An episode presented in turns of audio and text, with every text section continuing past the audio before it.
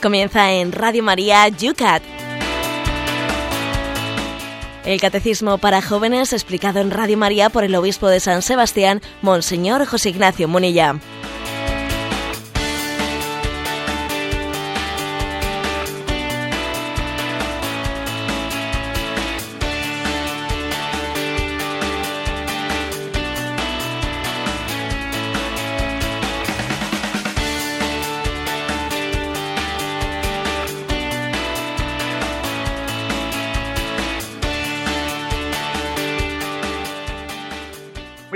Queridos amigos del Yucat. Una mañana más estamos en Radio María, estamos en el Yucat, el programa de los jóvenes, el programa que todas las mañanas Radio María te ofrece para que camino de tu trabajo, de los estudios, si estás en paro, pues allí en la esperanza de encontrar algo en esos casi 6 millones que tenemos de parados, para todos, absolutamente para todos, también los mayores, algunos bastante se nos cuelan, pero queremos rejuvenecer a los unos y también dar buena formación de la mano del obispo de San Sebastián a las 8 de la mañana todos los días. Y lo hacemos a través de un formato juvenil que nos regaló el Papa Benedicto XVI en la mochila de la JMJ, ese Yucat. Una mañana que además muy muy especial, hoy no estamos en nuestro estudio habitual, sino que nos hemos trasladado a un colegio. El obispo está de visita pastoral por San Sebastián y bueno, empezamos en esa visita también de colegios en colegio. El próximo día 13, sin ir más lejos, estaremos también en el Colegio de la Asunción, miércoles de ceniza. Hoy estamos en Irún, en un alto impresionante que pisando auténticamente granizo hemos llegado a él y estamos en el colegio de Erain. José Ignacio, no me digas que no te da envidia lo que tenemos delante. Pues sí, veo rostros así un poco sonolientos, ¿verdad? Pero veo rostros curiosos y rostros tímidos y me acuerdo, me acuerdo de pues de que también yo he vivido esta sensación de ser alumno como ellos en bachillerato y, estaba pensando, según les veía, que cómo es la vida, ¿eh? cómo es la vida. Yo ahora les veo y les envidio. ¿De qué envidia me dan? ¿eh? Tener la vida para ellos, poder tener tiempo para estudiar, poder tener tiempo para ti mismo, para formarte. Y pienso que igual a ellos les da envidia pues ver ya la gente que está fuera del colegio, fuera gente que está trabajando. Y digo, esta vida, esta vida se nos puede pasar envidiando. Cuando uno es joven, envidia ¿eh? ya estar fuera del colegio. Cuando ya está fuera, envidia volver a estar dentro. Eh, entonces digo yo, vamos a dejarnos de envidias y vamos a vivir el momento presente con intensidad. Vosotros tenéis un tiempo de oro, es un regalo de Dios el que ahora tengáis estos años de formación, es un lujo y no envidiéis otra cosa, ¿sabéis? No envidiéis otra cosa. Ya llegará la vida y os traerá retos ¿eh? y tendréis tiempo para afrontarlos todos. Y yo creo que pues, lo que pueda tener yo de añoranza o de nostalgia de que me gustaría estar como vosotros, pues ya no es cuestión. Ya se me cayó el pelo, ¿sabes? Ya, ya no vamos a ponernos peluquín, ¿eh? Y estamos ya en otra etapa de la vida y cada uno tiene que florecer donde Dios le ha plantado. Pero eso sí, para poder florecer hay que tener raíces. Y aquí buscáis raíces, porque no se puede dar mucho fruto si las raíces pues no son profundas. Luego, ánimo chavales, que es un tiempo de, de enraizarse para poder dar mucho fruto el día de mañana? Pues aquí en Irún tenemos ahora mismo, en un día lluvioso, con un aire en este alto, 7 grados de temperatura. Cristina, ¿cómo está la cosa por Madrid? Como siempre, nosotros con más frío, 4 graditos tenemos ahora mismo. Bueno, pues nosotros aquí desde este alto queremos irradiar para toda España y para todo el mundo. Ayer nos escribían también desde América haciendo preguntas cuando para ellos son en Colombia, si no me acuerdo bien, eh, creo que eran las dos y las dos de la madrugada. Nosotros lo vamos a hacer desde aquí. Comienza, queridos alumnos, este programa para toda España, para todo el mundo a través de internet que se llama El Lucas.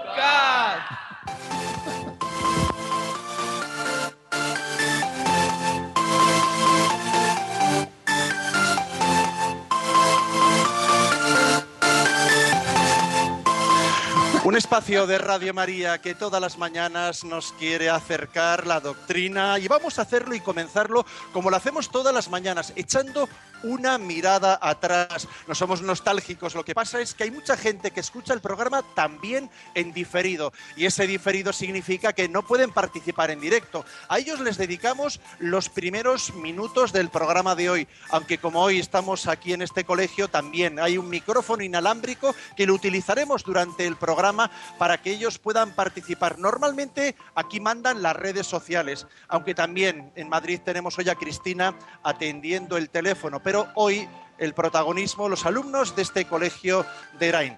Vamos a ver, José Ignacio, el programa de ayer lo terminábamos con estas preguntas. En concreto, la número 187 nos decía, ¿cuál es la importancia del domingo? Y desde Zaragoza, Mireia nos dice, en, en cuanto al debate sobre la liberalización de los horarios de los comercios de los domingos, ¿no se podría contestar diciendo que no nos metamos donde no nos corresponde por aquello de a Dios lo que es de Dios y al César lo que es del César? Bueno, yo entiendo, entiendo lo que dice Mireia, que alguien podría decir, bueno, en la Iglesia los cristianos no tienen por qué eh, decir que los, eh, los comercios tienen que estar cerrados los domingos, ¿no? Pues que lo abra quien quiera, que lo cierre quien quiera. A Dios lo que es de Dios y al César lo que es del César. Pero yo creo que no tiene razón. Aparentemente entiendo que es sugerente lo que dice, pero es que no se trata, el valor del domingo no es meramente religioso. También creo que existe un valor social en el hecho de que la sociedad también pare, o sea, que no estemos siempre en la ley de la pura competitividad, ¿eh? porque si no estaríamos en una ley en la, que, en la que dice, pues el hombre es para el trabajo y no el trabajo para el hombre. Es una especie de una ley de la competitividad que además nos asfixia, porque si tú abres yo tengo que abrir, porque si este abre yo tengo que abrir, porque entonces entramos todos en una ley de la competitividad y entonces resulta que el afán de, triunfar económicamente nos impide pues tener una dimensión de ocio y de convivencia entre nosotros que no solo es un valor religioso, que es un valor social, que también creo que hay que preservar. Vamos a también dar posibilidad a que algunos sobre este tema eh, tenga. ¿Alguien tiene alguna pregunta? ¿Cómo te Eh, llamas? ¿Cómo te llamas? Eh, mi nombre es Asier y tengo Asier, una- dispara. eh, a veces en, en la cuadrilla está mal visto ir a misa los domingos. ¿Cómo hacerles ver que no somos unos pringados por ir a misa y vivir en, en cristiano? Bueno, a mí me parece muy importante, muy importante, eso por no sentirse un pringao, ¿eh? no sentirse un pringao, es muy clave en nuestra personalidad. Os voy a decir que yo cuando estaba en el colegio con vuestra edad, ya entonces, ya entonces ser cristiano y tal, estabas más marcado que otra cosa.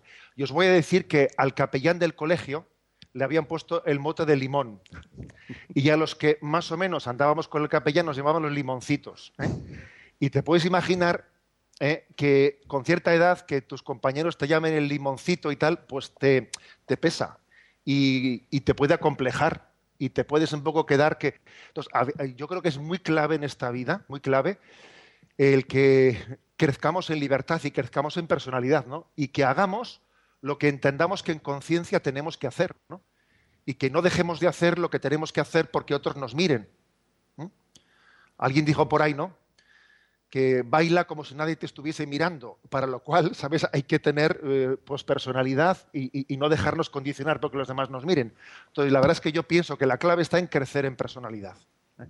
Yo unas veces me he atrevido, así cuando está con un, algún encuentro vuestro, de poner el siguiente ejemplo. Tú imagínate que estás en el medio de, aquí estamos en San Sebastián, me van a permitir los oyentes que hoy hablemos de Anoeta, porque estamos, lógicamente aquí somos realistas los que estamos aquí presentes. Estamos en medio de Anoeta y entonces en una parte del laderío, eh, pues hay 15.000 espectadores que me están mirando y claro, estoy ahí en medio, todo el mundo me está mirando y al otro lado del estadio no hay nadie, o mejor dicho, sí, hay uno, que es Jesucristo, y también me mira.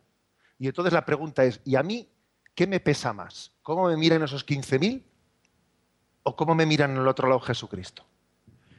Y puede parecer una, una bobada, pero es que eso está aconteciendo día a día. Día a día está aconteciendo que o nos pesa más la mirada de la peña o me pesa más la mirada de Dios.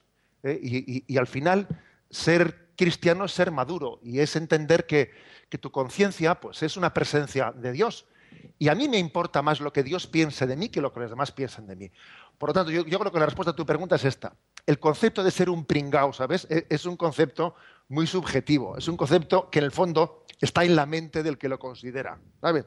Eso es la clave. Es el ser un pringao, en el fondo ser un pringao es casi lo que está delatando no es quién eres tú, sino quién es el que considera que eres un pringao. ¿Eh? Por lo tanto, yo creo que hay que tener libertad, libertad y libertad ¿no? para poder seguir a Jesucristo. La pregunta siguiente del programa de ayer era la 188. ¿Qué es la liturgia de las horas? Hay muchas preguntas en torno a ella, pero vamos a seleccionar un par de ellas. Estamos aquí al lado en, Irún, ¿eh? por lo tanto, una de Marisol, que desde Irún precisamente nos la planteaba. Yo suelo rezar las oraciones de laudes y a veces también de vísperas con Radio María. Lo que pasa es que muchas veces me coincide según estoy conduciendo en el coche, otras veces según desayuno, y pienso que es un poco chapuza, ¿no le parece? Bueno, eh, por cierto, vosotros chavales, que me imagino que entraréis muchos días a las 8 de la mañana, o no sé cómo es eso, cuando entráis a las 8 de la mañana, de 7 y media a 8 se suele poner laudes en el coche. Si entráis a las 9, pues de 8 a 9 antes de entrar está este programa del Yucat, es por hacer autopropaganda un poco. Cierro paréntesis, ¿no? Bueno, pero, mm, a ver, la pregunta de Marisol de Irún. Bueno, yo a veces rezo laudes que si estoy desayunando y, meto el bollo y, decimos, Dios mío, ven en mi auxilio, ¿no? Y luego estoy conduciendo y ¿no es un poco chapucero eso? Hombre, ciertamente, ciertamente no es la mejor de las situaciones para rezar. Para rezar, pues hombre, obviamente siempre ayuda el contexto. Pero es que en esta vida, en esta vida, eh, a veces lo, mejor, ¿eh? lo bueno es enemigo de lo mejor. Y también creo que hay que ser realista. Nuestro difunto padre, ¿eh? que Esteban y un servidor, pues tuvimos un padre que era un crack y falleció hace, bastantes años, solía él dirigir el rezo del rosario en casa y bueno, pues claro, a veces el rosario lo rezas más concentrado y a veces pues la madre nos ponía a pelar, ¿eh? a pelar bailas o a desgranar las alubias mientras que rezábamos el rosario, etcétera. Y a veces comentábamos, bueno, así lo hemos rezado bien o lo hemos rezado. Y solía decir él, el peor rosario es el que se queda sin rezar. ¿Eh? decía él con mucha gracia, hombre, a ver, a ver si por no hacerlo perfecto voy a no hacerlo. O sea, a ver, siempre se podrán hacer mejor las cosas, pero creo que hay que ser también realista y adaptarnos a la realidad. Oye, y, yo también soy de los que rezo rosario a veces conduciendo el coche y digo, venga, voy a rezar un misterio hasta que llegue al siguiente tal. Y voy conduciendo y rezando rosario, ya sé que, en fin, entre que conduces y tal, pues hombre, muy perfecto no será. Pero es que el Señor sabe la circunstancia de nuestra vida y la oración es, bueno, pues poner a Dios presente en nuestra vida en medio de las situaciones en las que vivimos, que generalmente suelen ser desordenadas. Con lo cual no estoy llamando al desorden, como os podéis imaginar, estoy llamando a que, a que hay que adaptarse en esta vida y el Señor tiene mucha paciencia con nosotros y la clave es de que nos dejemos acompañar por Él. Desde Almería, Roberto nos habla dentro del tema este de la liturgia de la oración, estilos. ¿Qué tiene más valor, la oración vocal con oraciones, oraciones compuestas, como los salmos que estamos hablando ahora, o la oración de meditación hecha por nuestras propias palabras? Bueno, yo creo que no hay que ponerlas. A ver, ¿qué vale más? Decir Dios te salve María, que ponerme delante del sagrario y hacer yo una oración hablando. ¿eh? Algunos suelen decir, ¿qué es mejor, rezar o hablar con Dios?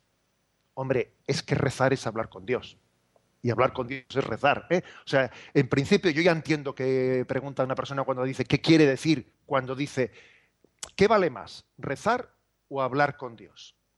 Eh, hay que intentar que esa oposición entre una cosa y la otra no exista. Yo cuando rezo eh, tengo que estar hablando con Dios. No tengo que decir únicamente como un lorito, como un lorito. No, y intento que mis, que la Ave María, que el, que el Padre Nuestro, que el Guri Aitá, ¿no? como decimos en nuestra tierra, eh, resuene en nosotros y nos ayude a hablar con Dios. E intento también que mis oraciones, las que salen de mi corazón, pues sean eh, estén inspiradas ¿no? pues por, la, por los salmos, por el Evangelio. Luego, la oración vocal me tiene que llevar a la oración mental. Y la oración mental, para que no sea meramente subjetiva y para que no sea pedir cosas raras a Dios o decirle cosas raras, lo lógico es que se inspire también se inspire en los salmos y en las oraciones vocales. Y para terminar, ayer era el 189, cómo marca la liturgia los tiempos en los que vivimos. Luis González no nos dice desde dónde, plantea, llegado el lunes de la octava de Pascua, se pasan los sermones de Semana Santa, volvemos a la rutina, sin una vivencia del gozo de la resurrección. ¿Qué se puede hacer? Bueno, es verdad que tenemos una tradición en la que la muerte de Jesús eh, nos conmueve y suele, decir que hay mm, para diez pasos de la muerte de Jesucristo que haya ¿eh? en las procesiones de Semana Santa, habrá como mucho uno sobre la resurrección. ¿eh? O sea, quizás tenemos una cierta desproporción entre la devoción ¿eh? y la atención que le prestamos a la muerte de Jesús y a la resurrección de Jesucristo. Igual deberíamos de integrarlo más, porque lo que hemos vivido en la Semana Santa, cuando celebramos después la resurrección de Jesucristo, es clave, es clave la resurrección, porque sin ella, eso de que Jesús murió, etcétera, pues sería una historia conmovedora, pero una historia que pasó. Pero como ha resucitado, no pasó, sino que sigue aquí actuando, sigue presente. La muerte de Jesucristo cambia, cambia la vida, cambia mi vida, porque está vivo. ¿eh? Por lo tanto, es muy importante que en una tendencia ¿eh? un poco, digamos, desequilibradamente, ¿eh? desequilibradamente dolorista, entre comillas, ¿no? que puede haber en nosotros, pues eh, intentemos también poner a Cristo resucitado en el centro de nuestra espiritualidad. Bueno, pues vamos a cometer el programa de hoy porque tenemos por delante tres puntos que en dos partes en el día de hoy también queremos comentar. En este colegio donde estamos en directo las 8 y 16 minutos, 7 y 16 minutos para los madrugadores canarios.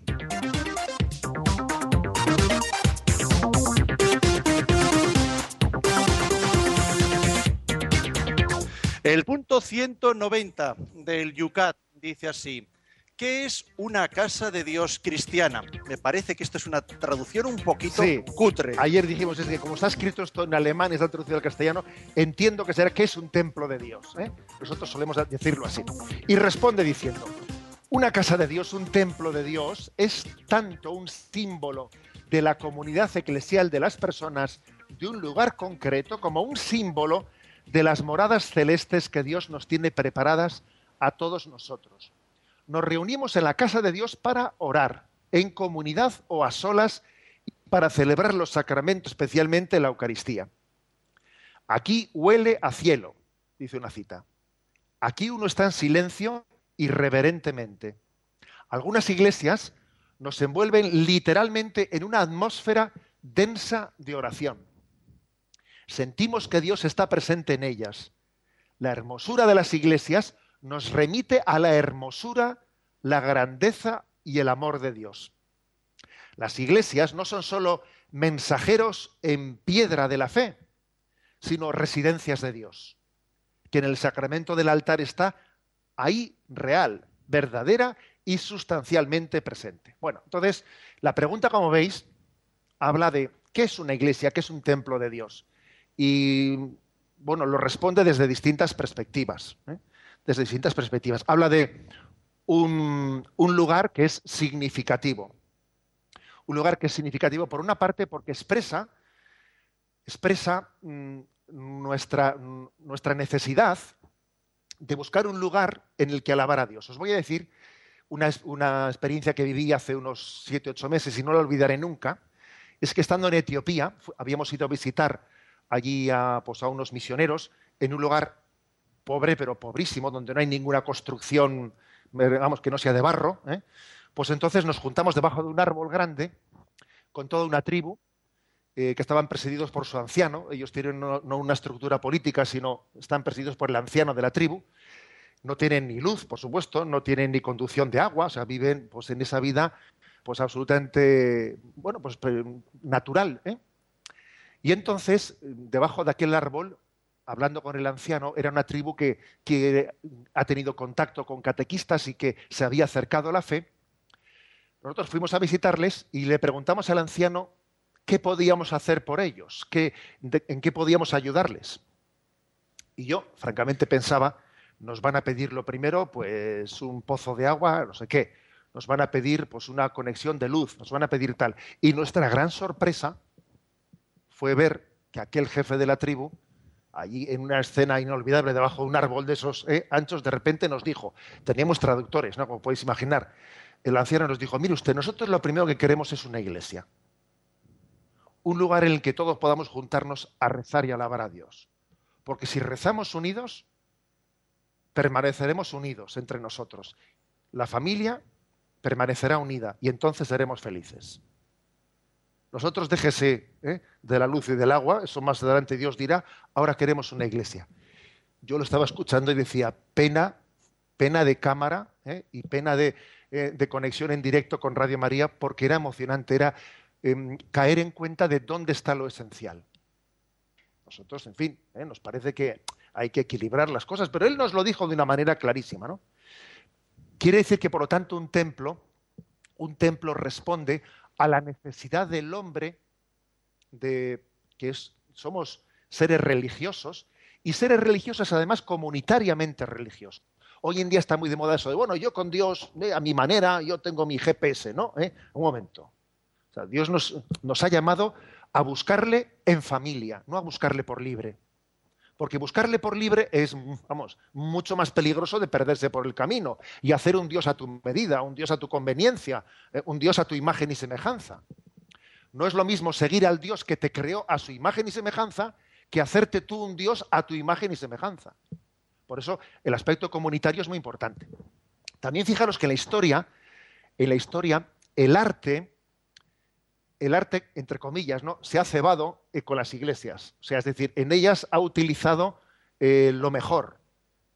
Ha, entendido que eh, esa capacidad del hombre de, generar belleza en, la pintura, la escultura, el lugar más adecuado para expresar la belleza son las iglesias, porque es una especie de evocación, ¿eh? evocación de, que esa belleza participa de la belleza de Dios. Chesterton, este famoso eh, polemista inglés que se convirtió al catolicismo, tenía una frase redondísima, que la tengo por aquí copiada, que dice, bueno, sabéis, eh, sabéis cómo hay un, en el Evangelio, cuando Jesús, el domingo de Ramos, entraba en Jerusalén, se cuenta que allí salieron a recibirle eh, los niños de Jerusalén, Osana, bendito el que viene en nombre de David, y ponían ramos en los suelos y Jesús entraba de esa manera, ¿no? Bueno, pues, y que los discípulos, algunos de los allí presentes, decían, oye, diles que se callen, porque les parecía como una blasfemia que estuviesen alabando así a Jesús, ¿no? Y entonces Jesús dijo una palabra profética, dijo, si estos callan, gritarán las piedras, dejarles que canten y que canten Osana. Pues bien, Chesterton, eh, evocando ese pasaje del Evangelio, dice, Cristo profetizó la arquitectura gótica cuando dijo aquello de si estos callan gritarán las piedras, ¿eh? porque verdaderamente eh, pues las piedras góticas, una catedral gótica, está como diciendo, vosotros no cantáis, pues cantan las piedras, ¿sabes? Es como una evocación de decir, qué grande es Dios. Es como pues, pues una arquitectura que apunta al cielo.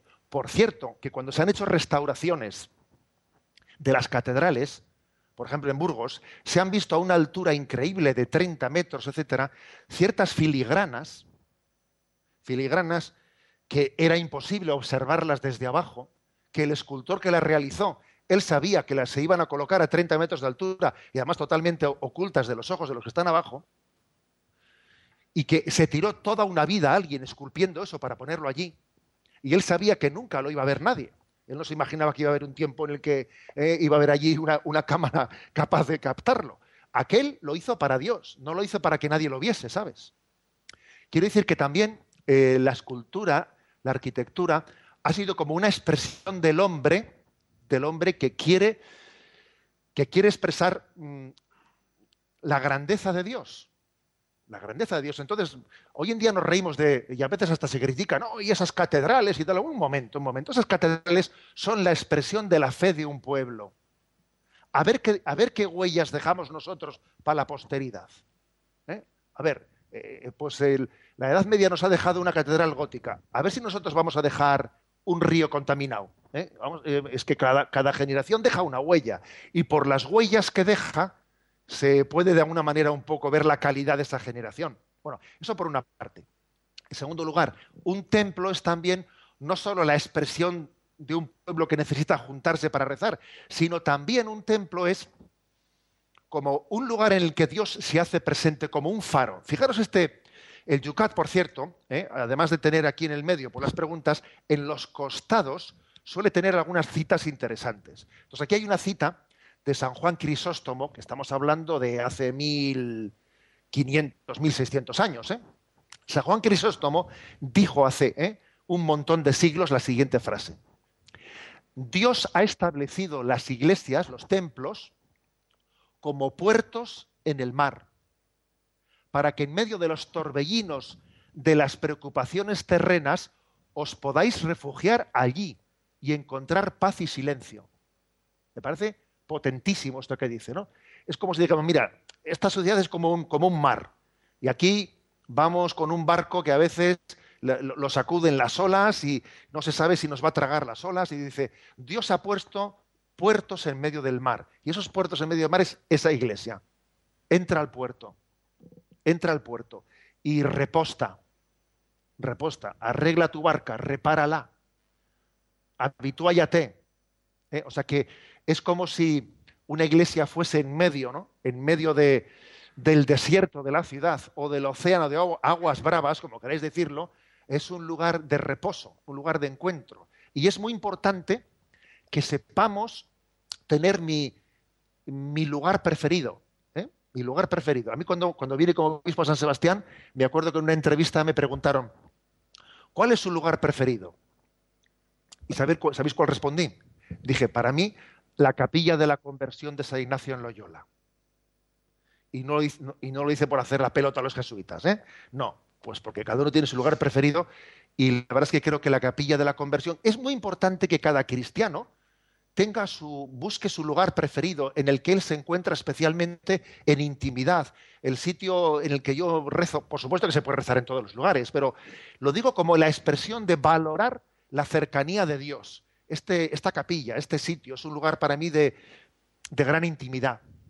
Recuerdo también, pues que cuando yo fui párroco de Zumárraga, Ahí está la ermita de la antigua, que algunos también conoceréis. Y, bueno, y eso de ser párroco tiene sus ventajas, ¿sabes? Y tienes la llave, tienes la llave. Y recuerdo algunos veranos, pues que por la noche pues, podía permitirme el lujo de ir a la noche y, entrar dentro y rezar tú solo el rosario con toda la capilla oscura y con un foco de luz apuntando al rostro de la Virgen.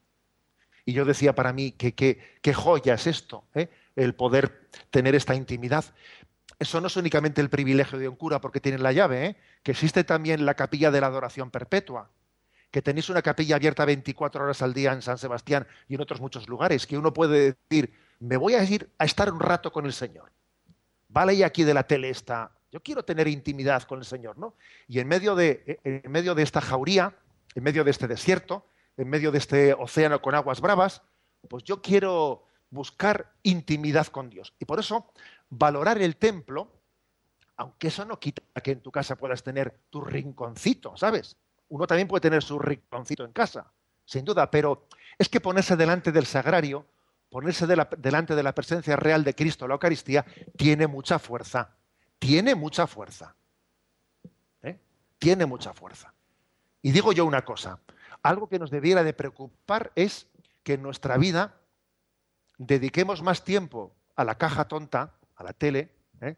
que al Señor. O sea, yo he pasado en mi vida más horas delante de la tele que delante del sagrario. Oiga, eso es un drama, ¿eh?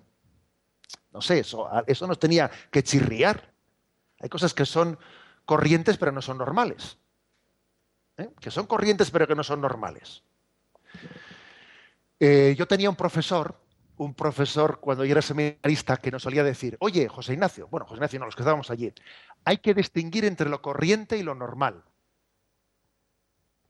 Pues en un ambiente determinado, pues igual que la gente fume porros y que se ponga colocada, es lo corriente, pero no es normal. Y que alguien, por ejemplo, que un cristiano rece a la Virgen y, intente confesarse a menudo, etcétera, ¿eh? Es lo normal, aunque no es lo corriente. ¿eh? Por eso el profesor nos decía, mira, no confundáis lo normal y lo corriente. Nosotros tenemos que ser no corrientes, tenemos que ser normales, más bien, es decir, vivir en la normalidad de alguien que sigue a Dios e intenta ser, ser coherente, ¿eh? ser coherente. Por eso, quedaros con esto, ¿no? Lo, normal es que un cristiano, eh, pues, se sienta en casa cuando está en la iglesia, se sienta en casa, que descanse, que, que, que diga como Pedro, Santiago y Juan cuando estuvieron en el monte Tabor, que diga, qué bien se está aquí, qué gozada, me da pena alargarme explico? ¿eh? O sea, yo creo que esa sensación del monte Tabor de los tres apóstoles, Pedro, Santiago y Juan, qué bien se está aquí, tenemos que intentar también nosotros procurarla, buscarla, a ver dónde busco mi choco, a ver dónde busco mi, ¿eh? mi lugar de descanso. Jesús nos dijo, venid a mí los que estáis ¿eh? Cansados y agobiados, que yo os aliviaré, buscadlo. Y vosotros sé que tenéis aquí capilla también, en este lugar, sé que la tenéis. Y y, en, y en vuestro momento de descanso, en el recreo, etcétera, os podéis escapar a que Jesús os vea. ¿A qué vengo aquí? A que me mire. Explico, no a mirarle, sino a que me mire. Me voy a poner delante a ver qué, a ver qué me mira y a ver qué me dice. ¿eh? Me voy a poner a tiro, porque si tiene que disparar, a ver, bueno, aquí estoy yo, Señor. ¿eh? Yo soy tu blanco. Creo que esa es ¿eh? nues- nuestra confianza en ponernos en su presencia. Bueno, pues yo creo que básicamente ¿eh? estamos como comentando mm, este punto 190, ¿qué es un templo? ¿Qué es una capilla? ¿Qué es una iglesia? ¿Mm?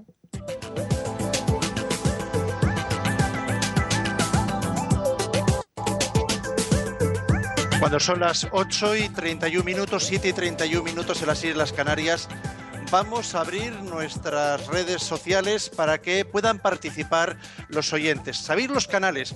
A través del Twitter no tenéis más que hacer vuestra pregunta en 140 caracteres citando arroba obispo munilla.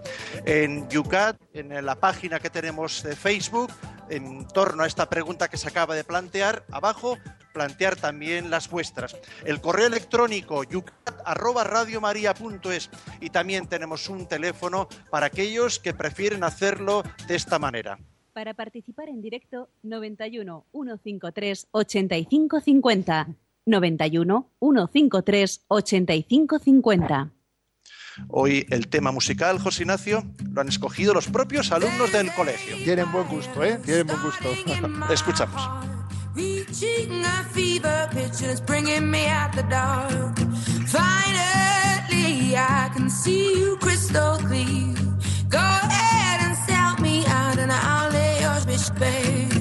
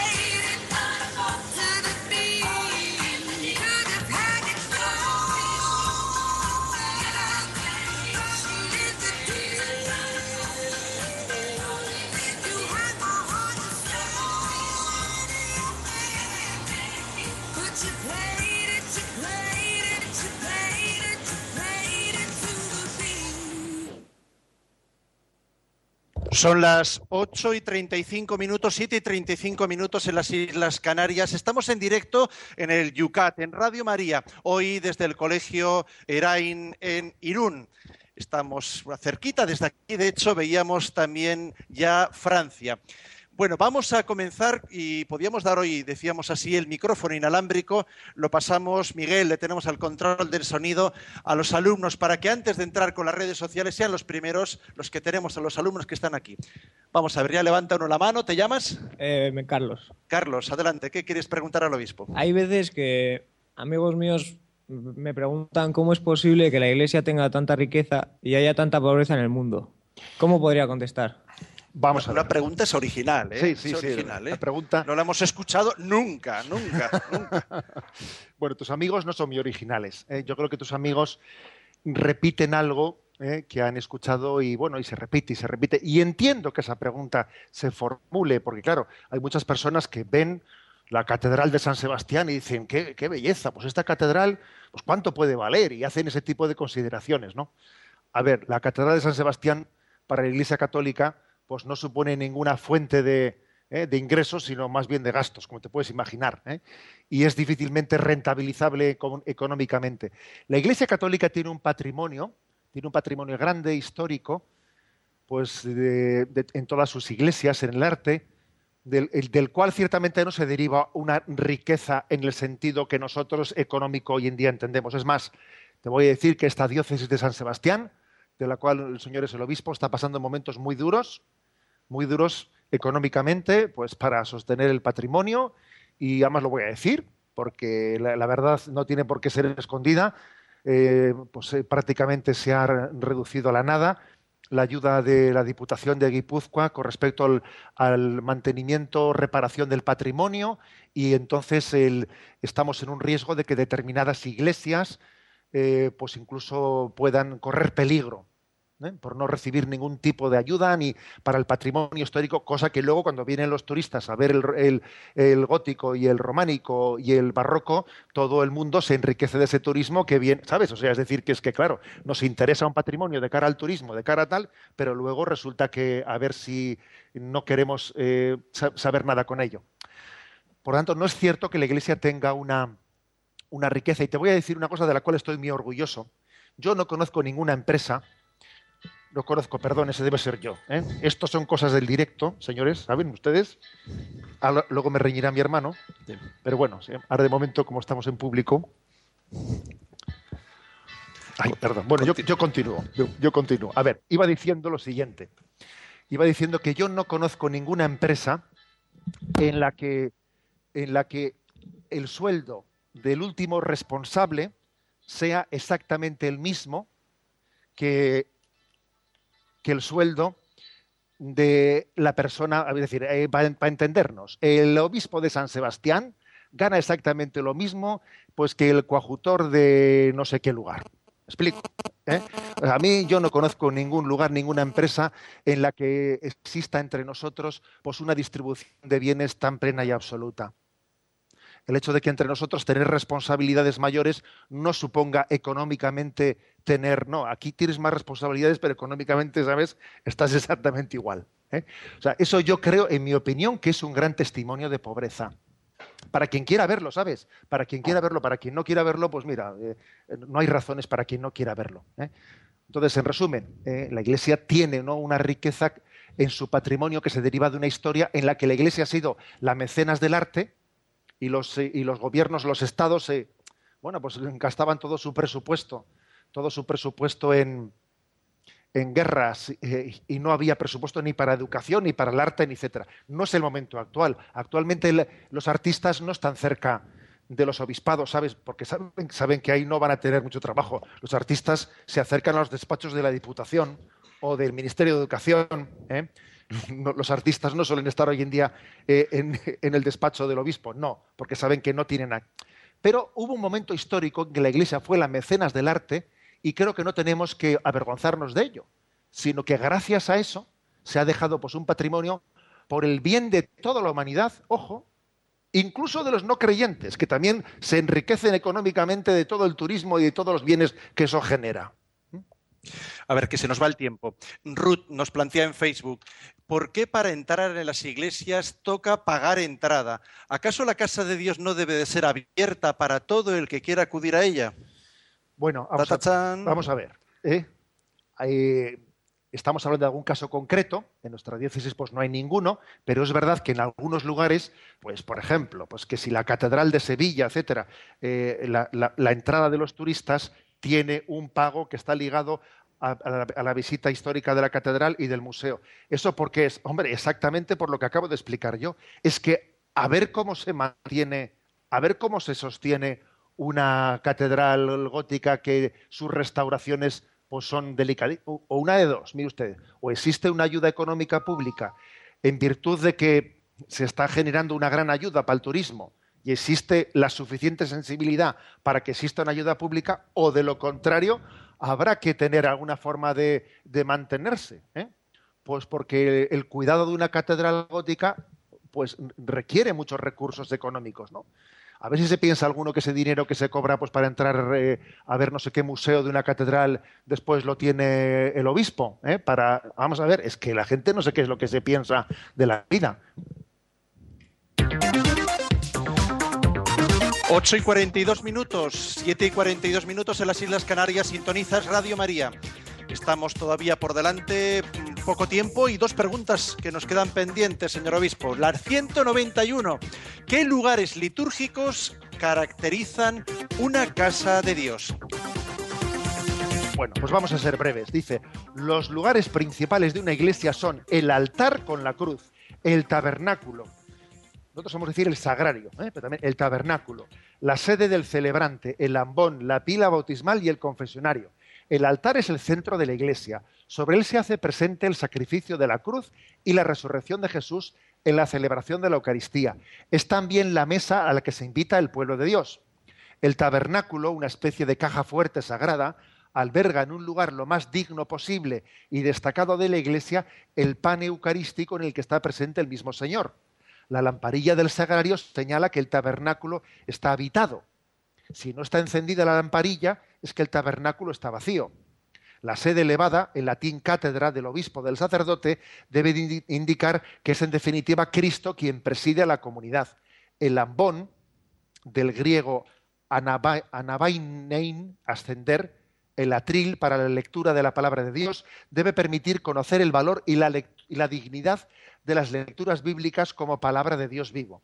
En la pila bautismal se bautiza y la pila de agua bendita debe recordarnos nuestras promesas bautismales. El confesionario o sala penitencial está para poder reconocer la culpa y recibir el perdón. Bueno, pues es importante eh, que uno tenga también su, eh, sepa conocer los elementos litúrgicos, ¿eh? los elementos litúrgicos. En el presbiterio, ¿a qué se le llama presbiterio? Se le llama presbiterio a la zona donde está el altar, que generalmente suele estar elevada, unos escalones, el presbiterio. ¿Cuáles son, digamos, los tres lugares principales del presbiterio? Son tres. El altar, donde tiene lugar ¿eh? Eh, la renovación del sacrificio de Cristo, el ambón desde el que se proclama la palabra de Dios, y la sede desde la que se, eh, en la que se sienta eh, pues el sacerdote o el obispo que preside. Son tres lugares. ¿no?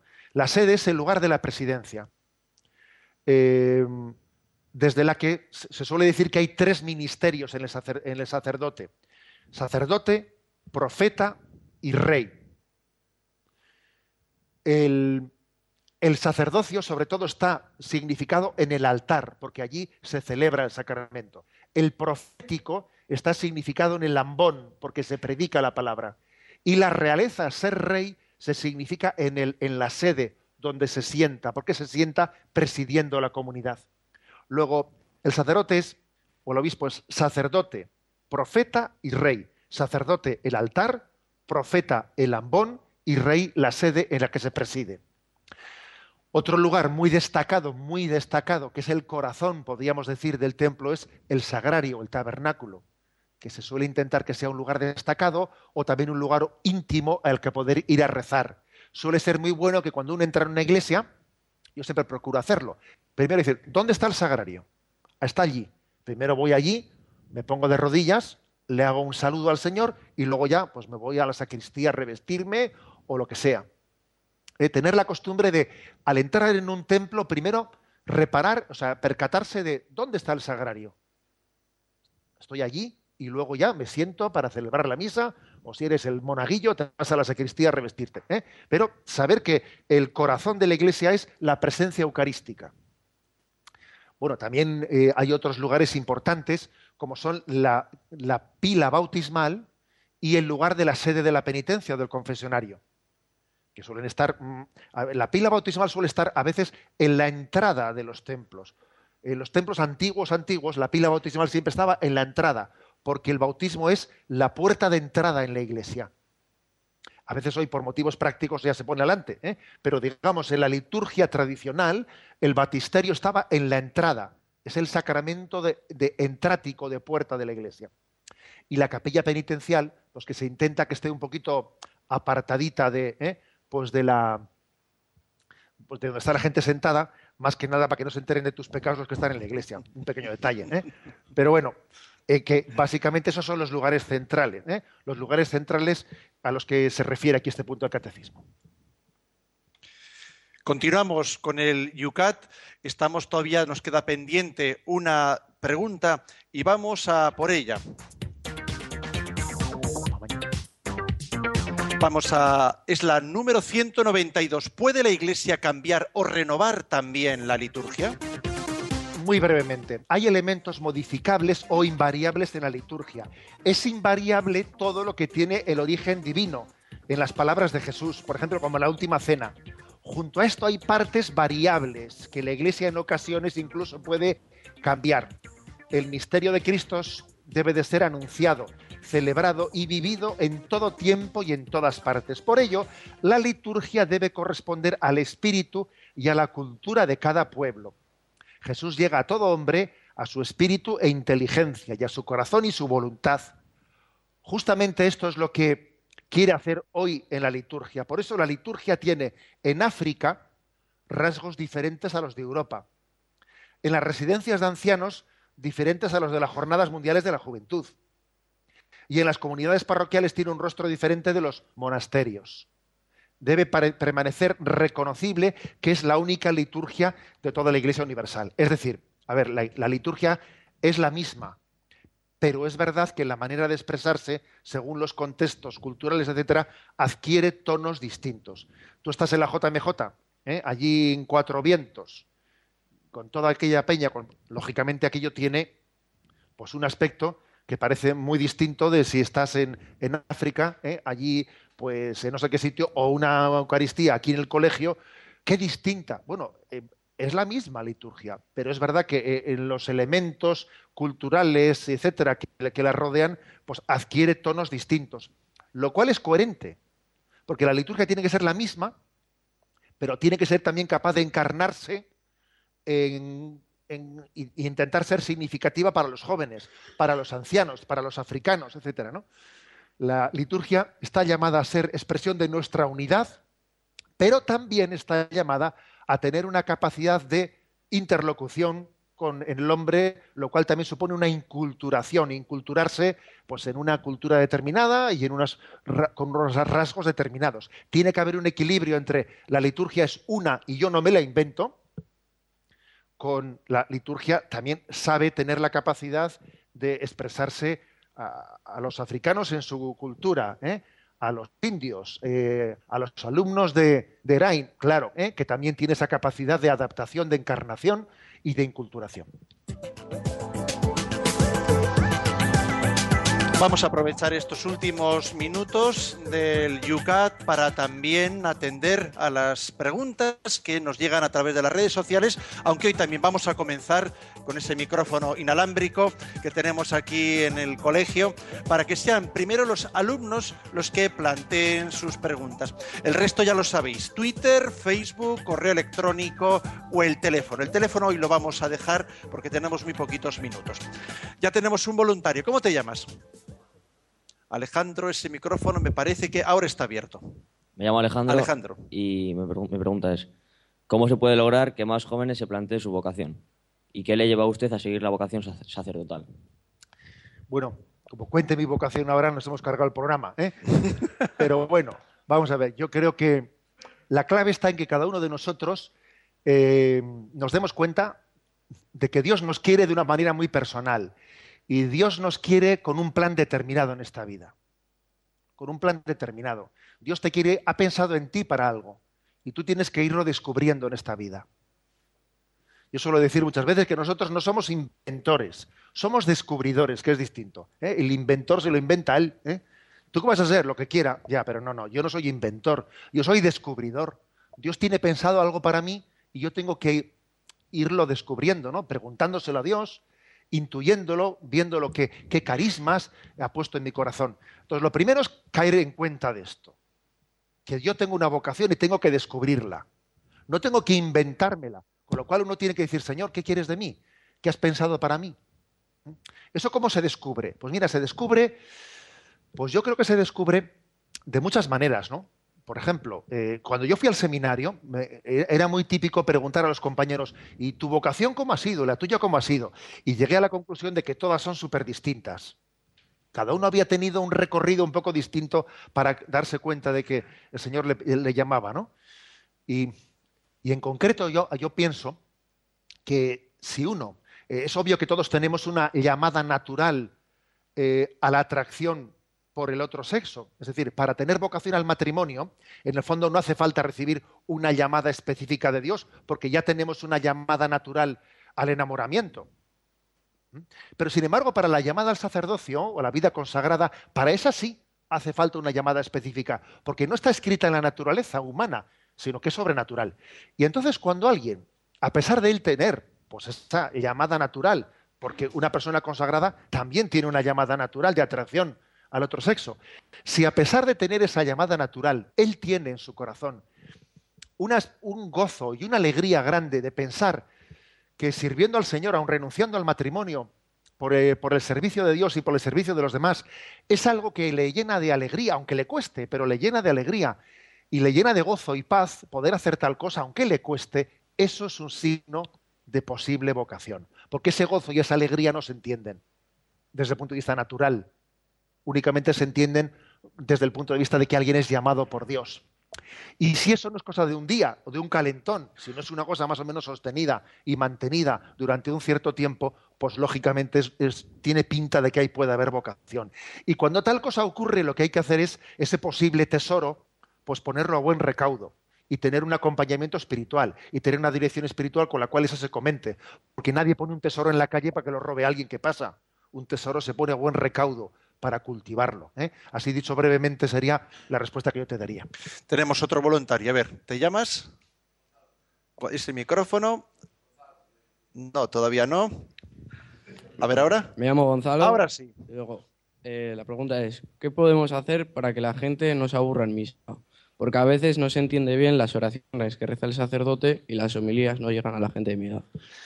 Bien, buena pregunta. Y gran reto. Y gran reto. También, ojo, ¿eh? O sea, es decir, aquí vamos don- donde las dan, las toman. ¿Me explico? O sea, yo también me aplico en lo que tú has dicho y eso que has dicho. A veces no se entiende las oraciones, luego hay que pronunciar bien, hay que decirlo. O sea, es decir, los curas que escuchan este programa también te han oído. ¿Me explico? ¿eh? Y cada uno que se lo aplique, ¿eh? Cada uno que se lo aplique, porque vamos a ver, o sea, es decir, aquí a cada uno le toca lo suyo.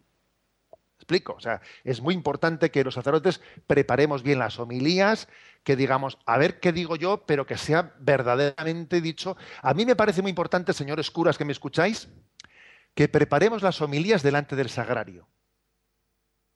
¿Eh? Yo creo que hay que preparar las homilías delante del sagrario. Intentar tener una mesita y pedirle al Señor que me ilumine cuando prepara lo que tengo que decir. Yo creo que es el lugar para preparar. Bueno, esto es un consejo práctico que se me ocurre a mí. ¿eh? Bien, pero con respecto a ti, ¿eh? donde las dan, las toman. ¿eh? Aquí eh, esto viene con, con vieja de ida y vuelta. A mí me parece que también es muy importante que uno vaya preparado a la Eucaristía. Claro, si llego allí, me, me- llego tres minutos tarde, me pongo a ver qué están diciendo. ah, O sea, lo más probable es que, me- es que por mucho que el cura lo haya preparado delante del sagrario, a mí me resbale. Es lo más probable porque mi disposición es muy mínima, muy mínima. A veces algunos llegan tarde, se ponen detrás, detrás, estratégicamente detrás de una columna para que no le vean. Pero hombre, o sea, con esos presupuestos vamos mal. Hoy en día, hoy en día yo creo que todos tenemos los medios, máxime con internet, de haber leído las lecturas que se van a proclamar en, en la Eucaristía. Y os voy a decir que yo con vuestra edad, en el colegio, me metí en un grupito en el que todos los sábados por la mañana nos juntábamos para preparar las lecturas del domingo. Y eso a mí me ayudó mucho a vivir la Eucaristía, porque era, era como llegar a la Eucaristía, a ver qué dice el sacerdote, a ver si comenta aquello que nosotros dijimos en el grupo sobre el Evangelio de la parábola, eh, yo qué sé, de la, de- la semilla o lo que sea. Y yo me dado cuenta que el haber preparado las lecturas del domingo a mí me, me ponía en otra disposición, ¿sabes? Ahora, si tú llegas allí, que ni sé de qué han hablado, ni que no sé qué, ¿eh? como aquel que dice que vuelve a casa y le dice su madre, ¿y de qué habla el cura? Y dice, del pecado. ¿eh? ¿Y qué ha dicho? Dice, que no es partidario. Dice, Hombre, ya, y ya nos imaginemos que ha dicho eso, no fastidies, pero a ver, a ver qué grado de atención hemos tenido un poco en las cosas que se han dicho, ¿no? O sea que aquí tiene que haber, por lo tanto, eh, eh, tu pregunta es muy seria, no es ninguna bobada, pero aquí nos tenemos que mojar todos, los que celebramos eh, y los que participáis en esa celebración. Pues el tiempo no da para más. Tenemos con harta pena que dejar este colegio, pero mañana Radio María continúa y este programa a las 8 de la mañana puntualmente estará en antena. ¿Con qué preguntas? ¿Con qué temas? Para mañana, dos preguntas. 193. ¿Hay una lógica interna que vincule entre sí a los sacramentos? Y el siguiente, 194. ¿Qué es el bautismo? Para mañana, 193 y 194. Y terminamos recibiendo, como todos los días, la bendición del Señor. La bendición de Dios Todopoderoso, Padre, Hijo y Espíritu Santo descienda sobre vosotros. Alabado sea Jesucristo.